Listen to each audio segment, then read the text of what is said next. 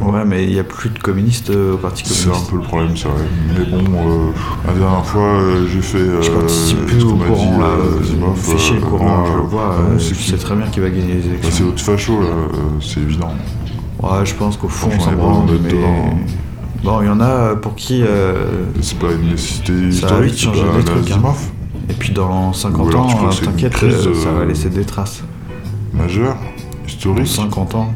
50 ans, il y en aura eu des présidents. Ouais, c'est vrai que c'est pas mieux, mais... Euh, bah pas si on se C'est transforme pas trop dans le même genre de truc. En fait, euh, je crois qu'il faut s'engager, euh, tout faire, quoi, en fait. Euh, ouais, Bah alors, il nous- il bon, nous faut une un dictature empereur. communiste. C'est mieux Un empereur, carrément. Voilà.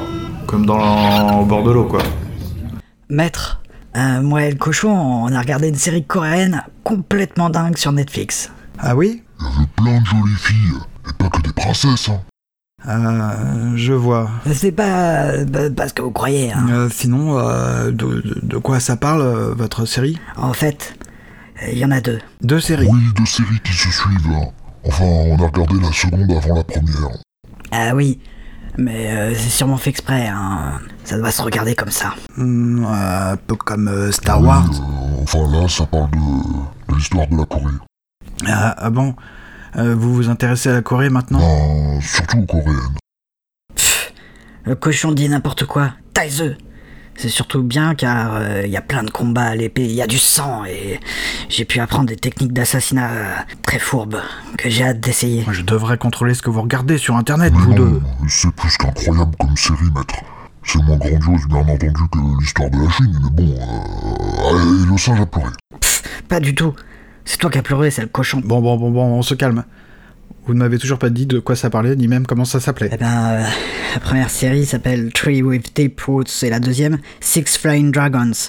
Ça parle de l'histoire de la Corée, des sociétés secrètes, d'un gamin pas très gentil, un peu toqué même, qui est en fait un prince vraiment méchant et qui va devenir roi. Et il va être encore plus méchant. Il y a des super jolies filles. Et euh, ça se passe à quelle époque? Euh, attendez voir, dans Six Flying Dragons, on voit la création du royaume Joseon. Dans Tree with Deep Roots, on voit l'invention de l'alphabet coréen. Ça vous dit quelque chose? Bien sûr que je connais. Euh, Vous croyez que je connais que la vie de. Bouddha? Il parle des mines de temps en temps dans la série. Les Chinois sont représentés de façon pas très sympa. hein. Ils sont super arrogants, les Chinois, dans la série. Ah oui, et on voit des types super forts à l'épée. On se croirait dans un manga. Un man roi, tu veux dire? Tout vient de Chine, hein, bande d'animaux. Oui, bah en tout cas, il y a un héros qui apprend l'épée avec euh, Jang Sambong. Tu connais? Jiang Sambong, Jiang Sambong, Chan Samfang. C'est c'est un personnage légendaire. Euh, a priori, fin de la dynastie Song, mais plus probablement de la dynastie des Han.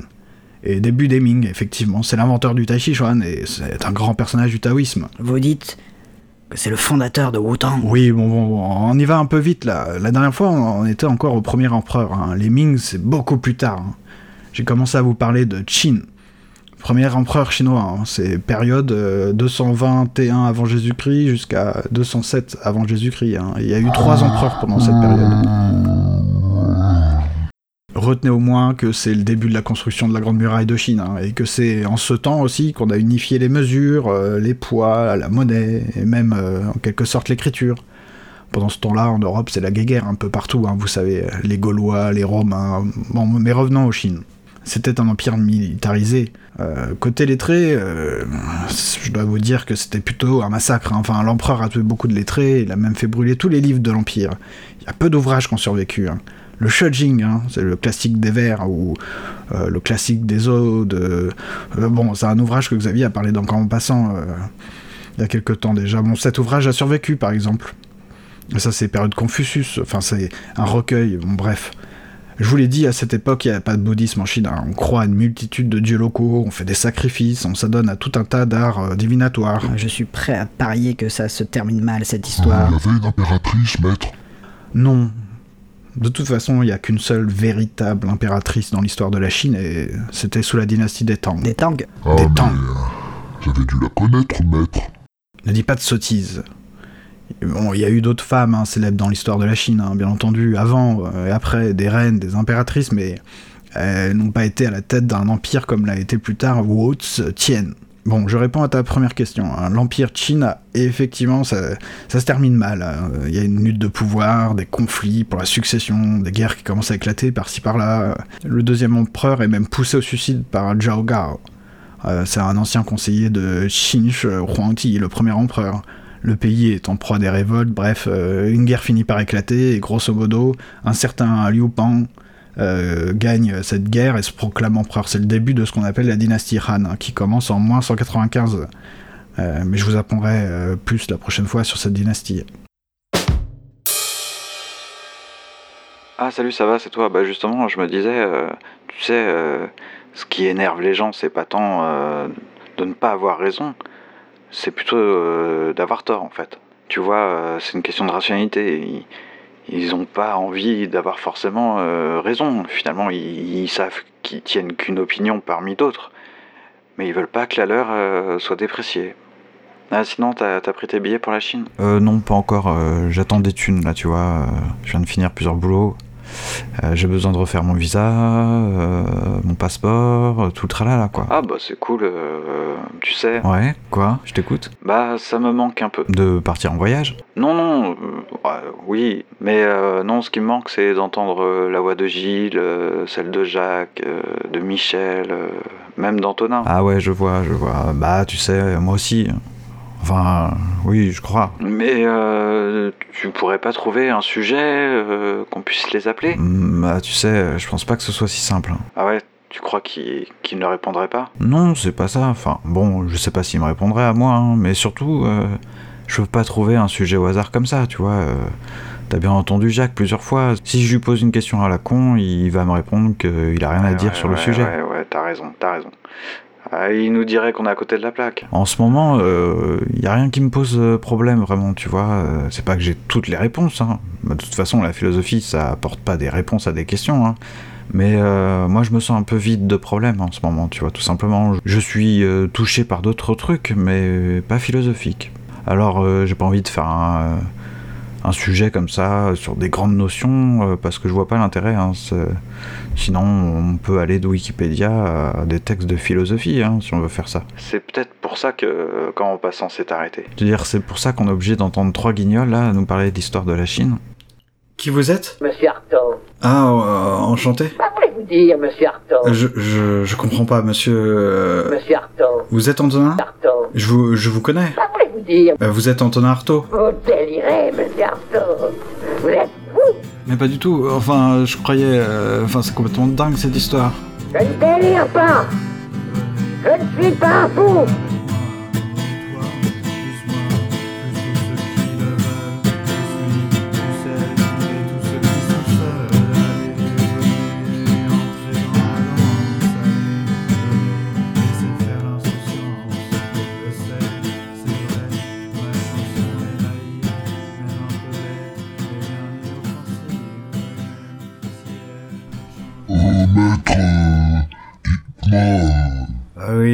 Je t'écoute. Euh... Qu'est-ce qu'il y a? Bah, c'est mon année, euh, cette année. Oui, mm, on peut voir ça comme ça. Ah si, c'est mon année, euh, on pourrait pas faire un plat, un peu de cuisine, euh, voilà, euh, ça fait longtemps, on pas mangé. Je te signale que tu t'es baffré d'être humain pendant des décennies hein, sur Terre. Ouais, bah, c'est pas pareil, j'avais pas toute ma tête. Oui, enfin bon. Bah, en guise de châtiment, je vais te proposer euh, une recette de porc. Alors, Euh, ça me gêne un petit peu quand même, manger mes congénères. on sait pas vraiment tes congénères. hein. C'est une image, hein, c'est pas vraiment un porc. Euh, je te propose euh, le porc, euh, la recette de porc euh, dite euh, Hong Shao. Hong Shao Zhao, c'est euh, en fait ça veut dire Hong c'est rouge, Shao c'est euh, brûlé, grillé quoi, cramé, je sais pas. Donc Hong Shao c'est barbecue, c'est de la viande braisée quoi en fait. Donc c'est une petite recette sympa, c'est un peu un équivalent de porc au caramel si tu veux. Oui, là, il y a du caramel, c'est une recette gourmande alors, je, je suis d'accord. Bon, t'écoutes bien. Euh, qu'est-ce que- qu'est-ce qu'il faut qu'on aille récupérer comme ingrédient? Alors bon, on va considérer que tu vas bien manger, donc on va prendre 500 grammes de poitrine de porc. Fraîche, nature, hein, pas, pas fumée, pas je sais pas quoi. Tu vas chez le boucher ou tu vas égorger un cochon euh, dans la forêt. tu peux aussi prendre de l'échine de porc si tu veux que ça soit moins gras, mais bon. Non, on, va, prendre- on va prendre de la poitrine alors. Voilà, je me disais bien. Après, tu prends euh, une cuillère à soupe de sauce de soja dite, euh, on va dire noire. C'est un peu plus épaisse, elle est, elle est dark, tu vois. Et puis tu prends deux cuillères à soupe de soja, euh, de sauce de soja claire. Tu vois, elle est light, elle est un petit peu plus légère, un peu plus trans, Oui, plus claire. je, connais ça, les sauces de soja. Bon. Ensuite, tu prends deux cuillères à soupe de vinaigre de riz noir. Oula, ça, je, je, j'attrape ça comment? Ça, ce que ça pousse pas. Non, tu vas, on va aller euh, dans une épicerie euh, asiatique. euh, Il y a les Chinois, les Vietnamiens, doivent faire ça, non? Je sais pas. Enfin, en tout cas, tu prends du vinaigre de riz noir. Il y a du vinaigre de riz blanc, il y a du vinaigre de riz noir. Bon, bon je t'avoue que si on n'en a pas, on mettra du vinaigre et puis basta. Bon, ensuite, on va prendre euh, 150 millilitres. Euh, on appelle ça du vin jaune en français. En fait, c'est du, je crois que c'est Shaoxing. Shaoxing, genre, genre c'est la- l'alcool. Shaoxing, ça, ça doit être une ville où, je sais pas, je connais pas. Je suis jamais allé. Du vin là-dedans. Oui, alors si vraiment tu veux mettre du vin blanc, tu mets du vin blanc. Mais bon, le vin, je dis le vin jaune, là, c'est du vin de cuisine, en fait. Euh, Ça, faut pas boire ça. Enfin, il y en a plusieurs hein, de types de vin de Shaoxing, mais celui-ci, tu le bois pas. C'est un vin préparé, épicé, un peu salé, il me semble. Euh, Ça coûte euh, 7 ou 8 balles la bouteille. Et là, c'est chinois, et tu, trouves ça dans les épiceries chinoises. Euh, tu trouveras pas ça euh, dans une épicerie coréenne. J'ai déjà cherché, j'ai pas trouvé. Ok, ça. Peut pas la boire euh, Non, euh, tu prends une bière si tu veux. euh. Bon, en plus moi des fois j'ajoute des piments là-dedans, hein, mais bon. Après tu vas faire chaud, euh, tu prends de l'eau de, l'eau source, tu, la chauffes. T'en prends euh, ouais, 500 millilitres. Ensuite tu peux mettre 25 grammes de sucre candy. Alors chinois c'est, il y a pas que les chinois qui ont ce sucre là, c'est des gros morceaux de sucre un peu transparent, on dirait un peu de la glace là. ouais. Mais bon pire tu mets du sucre en poudre. hein. Bon, ensuite tu prends éventuellement du gingembre sans le peler. Euh, moi j'aime pas le gingembre, donc j'en mets pas. Euh, ensuite tu prends deux ciboules. Les ciboules, on dirait un peu des oignons là.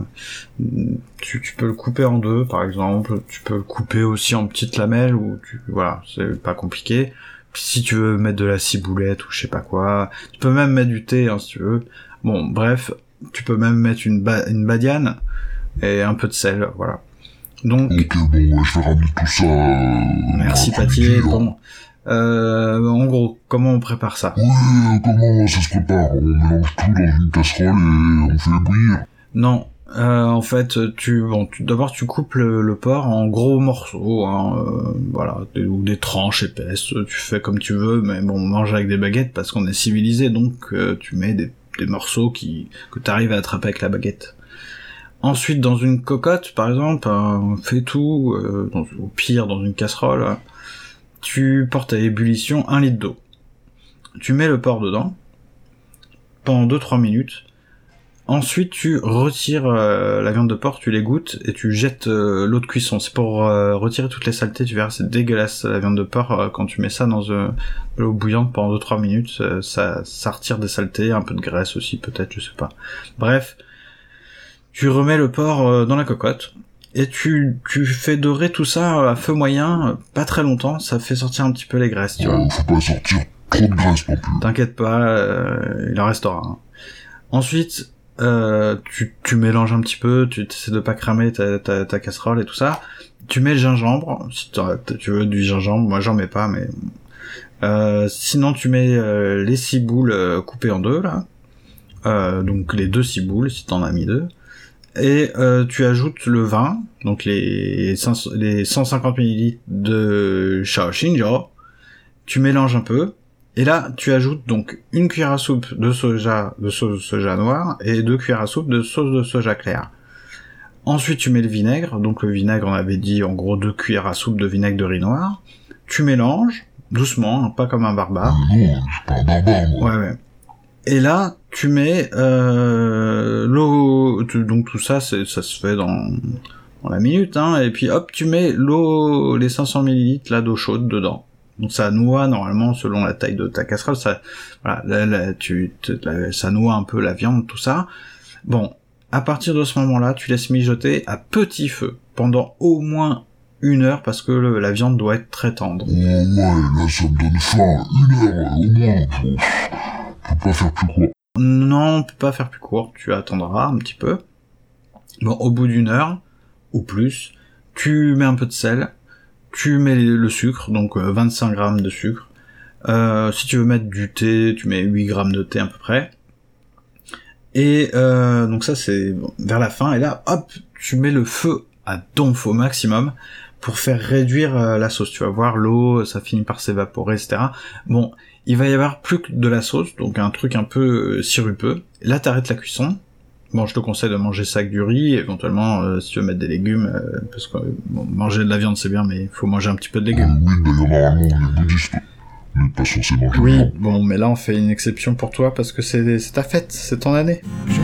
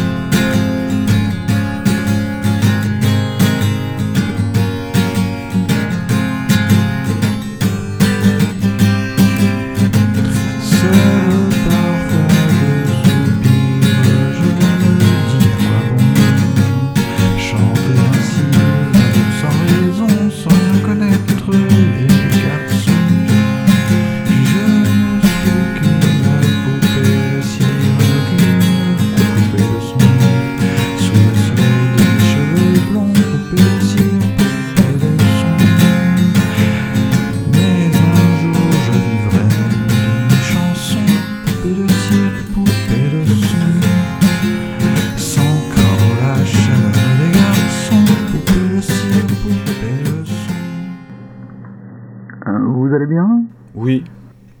Enfin, oui, non, oui, ça va. Monsieur, euh, j'ai fait un rêve très étrange hier. Ah, vous rêvez euh, oh, C'est bien déjà, vous savez, euh, de moins en moins de gens rêvent. hein. Oh, et bien moi, euh, je ne suis pas sûr que mes rêves servent à quelque chose. Vous voulez me raconter le dernier rêve que vous avez fait? Non, en fait, euh, je viens pour un autre patient. Ah bon, c'est cela, oui. De qui s'agit-il? D'Antonin. Ah, vous savez, le secret professionnel. euh. Allons, docteur. euh, Dites-moi ce que vous savez. euh, Que lui a-t-on fait ici? Ah, ce n'était pas moi qui le suivais. Et puis, euh, quand il est arrivé ici, Antonin était déjà bien abîmé. Mais attendez. Ah, Puisque c'est vous, euh, je vais jeter un œil dans les dossiers. Puisque c'est moi. Oui, vous êtes bien le type qui fait comment passant. Oh non, je le remplace. hein, Je ne fais que le remplacer temporairement. hein. Xavier est parti. Ah, c'est cela, oui. Comme c'est intéressant, mais chaque problème à la fois. Allons, qu'y a-t-il dans les deux dossiers sur Antonin? Mégalomanie syncrétique, part en Irlande avec la canne de Confucius et la canne de Saint-Patrick. Mémoire parfois rebelle, toxicomanie depuis 5 ans. Héroïne, cocaïne, laudanum. Prétention littéraire, peut-être justifiée dans la limite où le délire peut servir d'inspiration. À maintenir. Alors, j'ai trouvé autre chose. Euh, syndrome délirant de structure paranoïde, idée active de persécution, d'empoisonnement, dédoublement de la personnalité, excitation psychique par intervalle, toxicomanie ancienne peut être transférée. Hmm. Un peu plus loin, je vois une dernière note. Présente un délire chronique extrêmement intense à caractère mystique et de persécution, transformation de la personnalité, de son état civil. Mhm. C'est cela, oui. Parle de sa personnalité comme d'une personne étrangère. Hallucination probable. C'est cela, oui.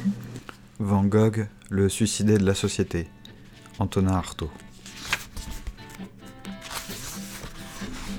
On peut parler de la bonne santé mentale de Van Gogh, qui, dans toute sa vie, ne s'est fait cuire qu'une main et n'a pas fait plus pour le reste que de se trancher une fois l'oreille gauche.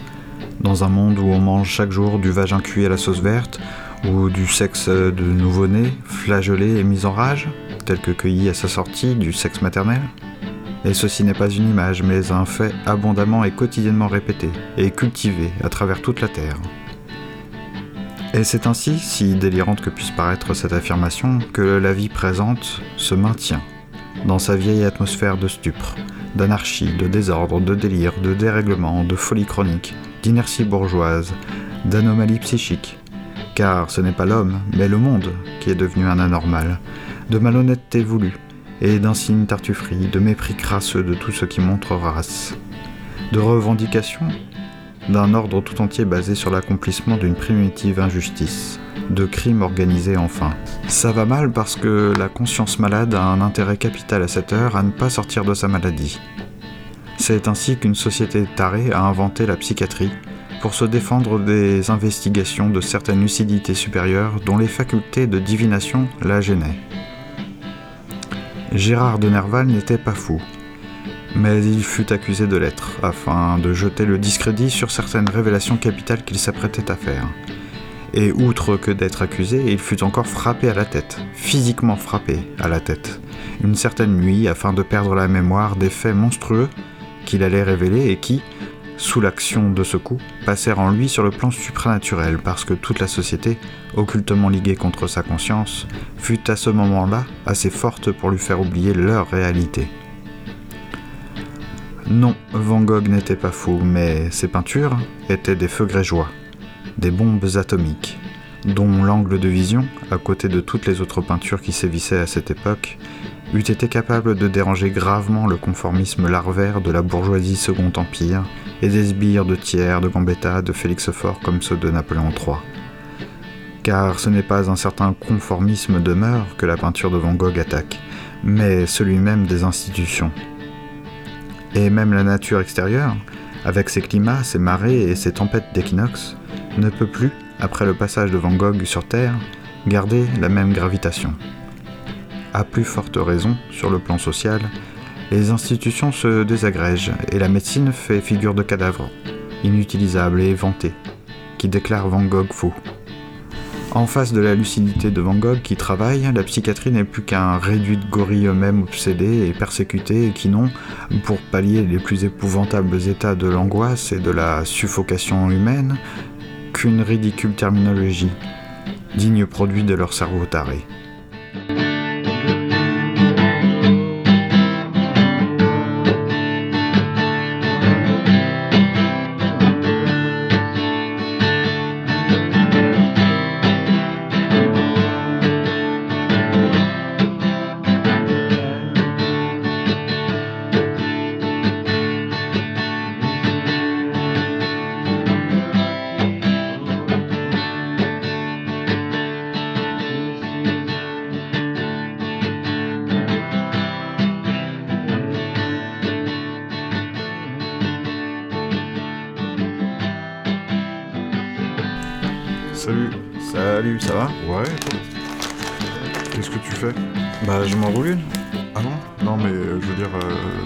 Les livres là, c'est sur quoi Sur euh, Antonin Pourquoi tu lis des trucs sur Antonin Bah, je sais pas, on préparait pas. Tu voulais pas préparer un, un épisode de Quand en passant sur Antonin? Euh, bah non, non. Ah bon, je croyais, moi. Je, je sais pas, du coup, je préparais. Je, je, je me suis dit, bah, autant, autant potasser euh, des trucs, quoi. Bah, pas du tout. euh, moi, je, je veux pas. euh, c'est bon, je remplace pas Xavier comme ça. Je veux pas me faire des épisodes euh, philosophiques. Hein, euh. Puis c'est bizarre là. C'est pas, c'est pas Artaud que t'es en train de lire là. C'est, c'est, c'est du Gilles. Ouais, je sais bien, mais Gilles, il, il en a parlé beaucoup de d'Antonin, en fait, dans, partout. Partout. Bah ouais, tu sais, euh, les rapports œuvre, folie, euh, dès qu'il se met à parler de Michel Foucault, euh, de je ne sais pas quoi, de psychanalyse avec euh, Félix, Félix Félix Guattari, Ah, bah hop, il y a une petite référence à Antonin. mais au fond, euh, pourquoi t'as cru qu'on allait parler d'Antonin? Bah je sais pas, tout à l'heure tu m'as dit euh, que ça te manquait. Ouais, mais c'est plus rigolo euh, d'entendre la voix d'Antonin, tu vois, c'est fun. Ah ouais, non, non, c'est pas très comme en passant ça dans l'esprit de se foutre de la gueule euh, des gens. C'est clair, c'est pas du tout dans l'état d'esprit de ce qu'il faisait, Xavier. Bon, quoi qu'il en soit, c'est vachement passionnant, regarde. Donc ça, c'est des recueils de textes, en fait. c'est pas des ouvrages que, Gilles a publiés en l'état. C'est d'ailleurs... Enfin, bref. Est-ce que... Parce que Gilles avait dit hein, des trucs. Bon, enfin, bref. Du coup, là, par exemple, c'est dans un texte... euh, euh, sur, euh, sur un ouvrage de, de Foucault qui est consacré à Raymond Roussel. Bon, moi, je sais pas qui est Raymond Roussel, mais ça s'appelle Ou l'horreur du vide. Euh, donc, c'est des, des poèmes et tout ça. Et du coup, il y a un petit paragraphe. Là, je vois. je- moi, je vais dans la table des matières, tu vois. Il y, a un- il y a un index des, des, des, des auteurs cités. Peut-être qu'il faisait comme ça, Xavier, tu vois. Possible. euh, Bah, si, regarde. Index. Je, vais, je vois Artaud, c'est vachement bien ça. Et là, je vois 1, 2, 3, 4, 5, 6, 7, 8 passages. Donc je vais, euh, je vais au, au passage. Faut pas que je perde la page là. Foucault, dans son dernier chapitre, esquisse de ce point de vue toute une interprétation des rapports œuvre-folie. Ah, Déjà, euh, ça peut nous parler ça. Qui s'appliquerait et qu'il appliquera peut-être à d'autres poètes. Artaud, point d'interrogation. Le livre de Michel Foucault n'est pas seulement décisif en fonction de Roussel, il marque une étape importante dans les recherches personnelles de l'auteur, concernant avant tout les relations entre le langage, le regard, la mort et la folie. Bon, euh, Xavier, il, allait pas plus loin, hein, il citait des bouts de passage comme ça, puis après fallait se débrouiller. hein. Page 134. La méthode de dramatisation. Compte rendu de la séance. Ah ouais, tu sais que normalement, euh, Gilles, euh, Oui, je sais, Gilles a dit des trucs, mais je sais pas, ils ont publié ça quand même. Bon. Alors là, où est-ce qu'est Antonin? Page 134, t'es sûr 137. Ah bah c'est toujours dans le même chapitre. C'est que les dynamismes et leurs concomitants travaillent sous toutes les formes et les étendues qualifiées de la représentation et constituent plutôt qu'un dessin un ensemble de lignes arbitraires, abstraites, issues d'une profondeur inextensive et informelle. Étrange théâtre fait de détermination pure, agitant l'espace et le temps, agissant directement sur l'âme, ayant pour acteur des larves, et pour lequel Artaud avait choisi le mot cruauté.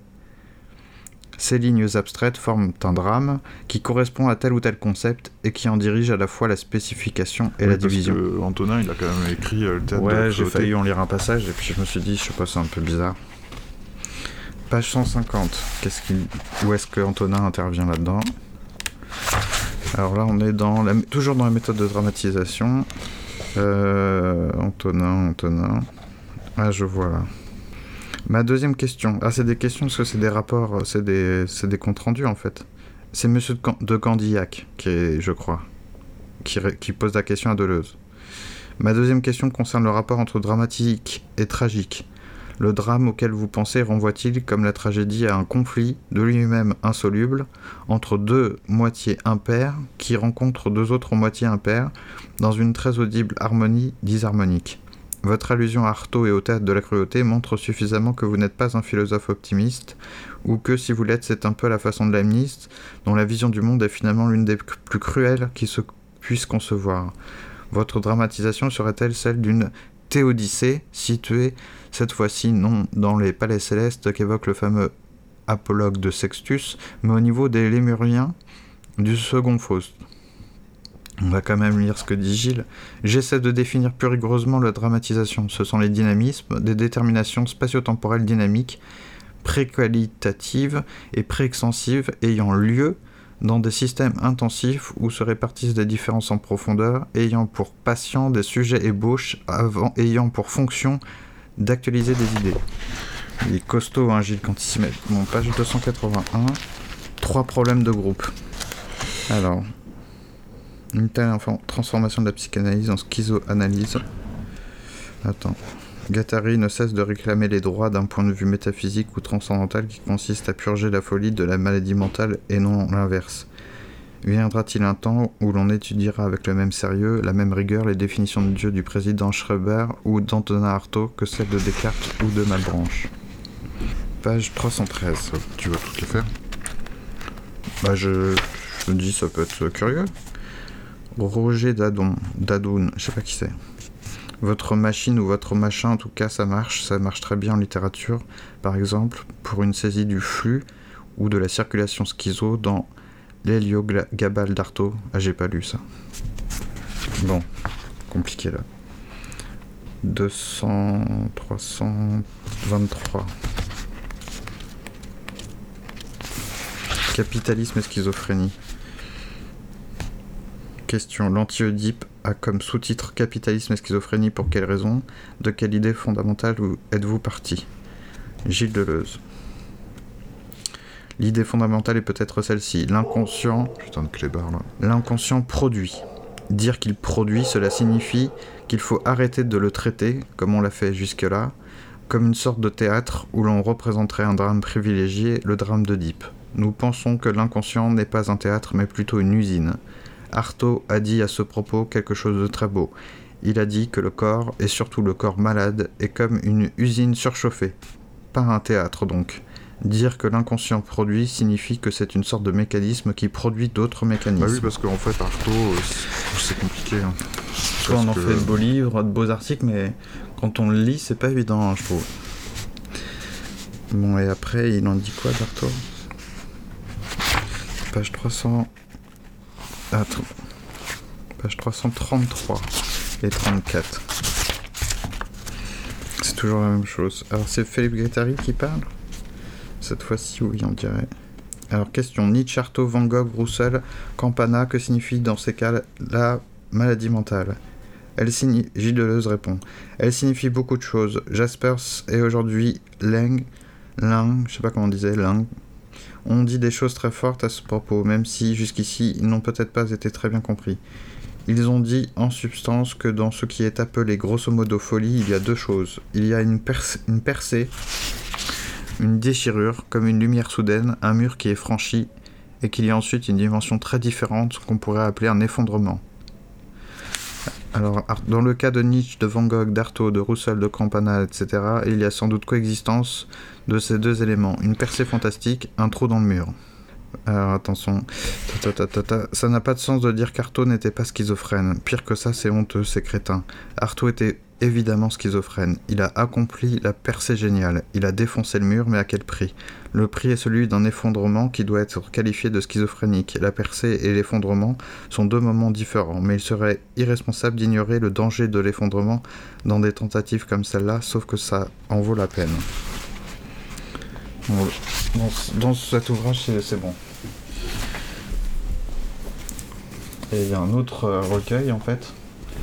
Là, c'était l'île déserte et autres textes. C'est des petits textes en fait issus de plein de trucs. Euh, des, des retranscriptions, des comptes rendus. Et là, c'est Deux régimes de fous.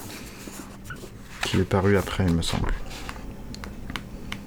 Je me demande si c'est pas l'inverse, mais bon, je sais plus. Alors, Artaud. 19. Schizophrénie et société. Alors ça c'est une petite note. Il y a l'autre thème, celui d'un corps sans organes, qui serait privé d'organes. Yeux bouchés, narines pincées, anus fermé, estomac ulcéré, larynx mangé. Pas de bouche, pas de langue, pas de dents, pas de larynx, pas d'œsophage, pas d'estomac, pas de ventre, pas d'anus. Rien qu'un corps plein, comme une molécule géante ou un œuf indifférencié. Et là, c'est Antonin Artaud qui est cité. Ok. Alors après, page 20. Artaud décrit la lutte vivante du corps sans organes contre l'organisme et contre Dieu, maître des organismes et de l'organisation. Page 25. Sur ce point, Beckett et Artaud ont tout dit. Résignons-nous à l'idée que certains artistes ou écrivains ont eu sur la schizophrénie plus de révélations que les psychiatres et les psychanalystes. 26. Antonin Artaud, il est cité. Alors, perte de réalité. Comment dire cela de quelqu'un qui vit proche du réel à un point insupportable? Entre guillemets, citation d'Antonin Artaud dans Le Pesner, cette émotion qui rend à l'esprit le son bouleversant de la matière. Le son de la matière. Putain, c'est fort, Artaud. Hein. Alors, page 142. Rendre audible des forces non audibles par elles-mêmes. Ah, c'est sur Boulet, c'est sûr que c'est là 142. La méthode employée par Pierre Boulet a sélectionné 5 œuvres musicales. Il y a une citation, mais on ne dit pas si c'est Artaud qui le dit. Je sais pas du tout. Bon, tant pis, je, saute. Hein. Où est là-dedans? Je vois pas. J'arrive pas à le voir en tout cas. Page 200. Ah, C'est des questions-réponses.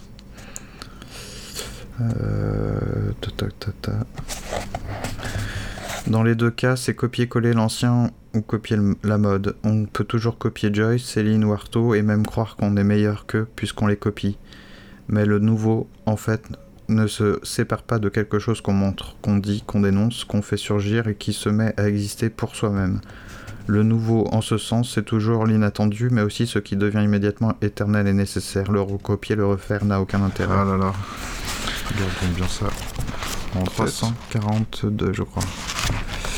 Attends, 346. Euh, Nietzsche. Les variables d'une langue sont comme des positions des points de vue sur un mouvement de pensée, un dynamisme, une ligne. Chaque variable passe et repasse par des positions diverses sur une ligne de modulation particulière. D'où le style qui va toujours par répétition-progression. Passeron analyse 3 cas Passeron, je sais pas du tout qui c'est.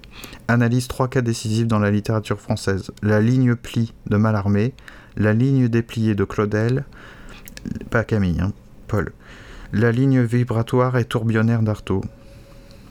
Plus généralement, ouais, parce que je comprends rien, plus généralement on dirait que le style tend la langue, il fait jouer de véritables tenseurs qui tendent vers des limites. C'est que la ligne ou le mouvement de pensée sont bien, dans chaque cas, comme la limite de toutes les positions des variables considérées. Cette limite n'est pas au dehors de la langue, ni du langage, mais elle en est le dehors. Un dehors du langage qui n'est pas hors de Bon, euh, on l'a fait cette soupe pékinoise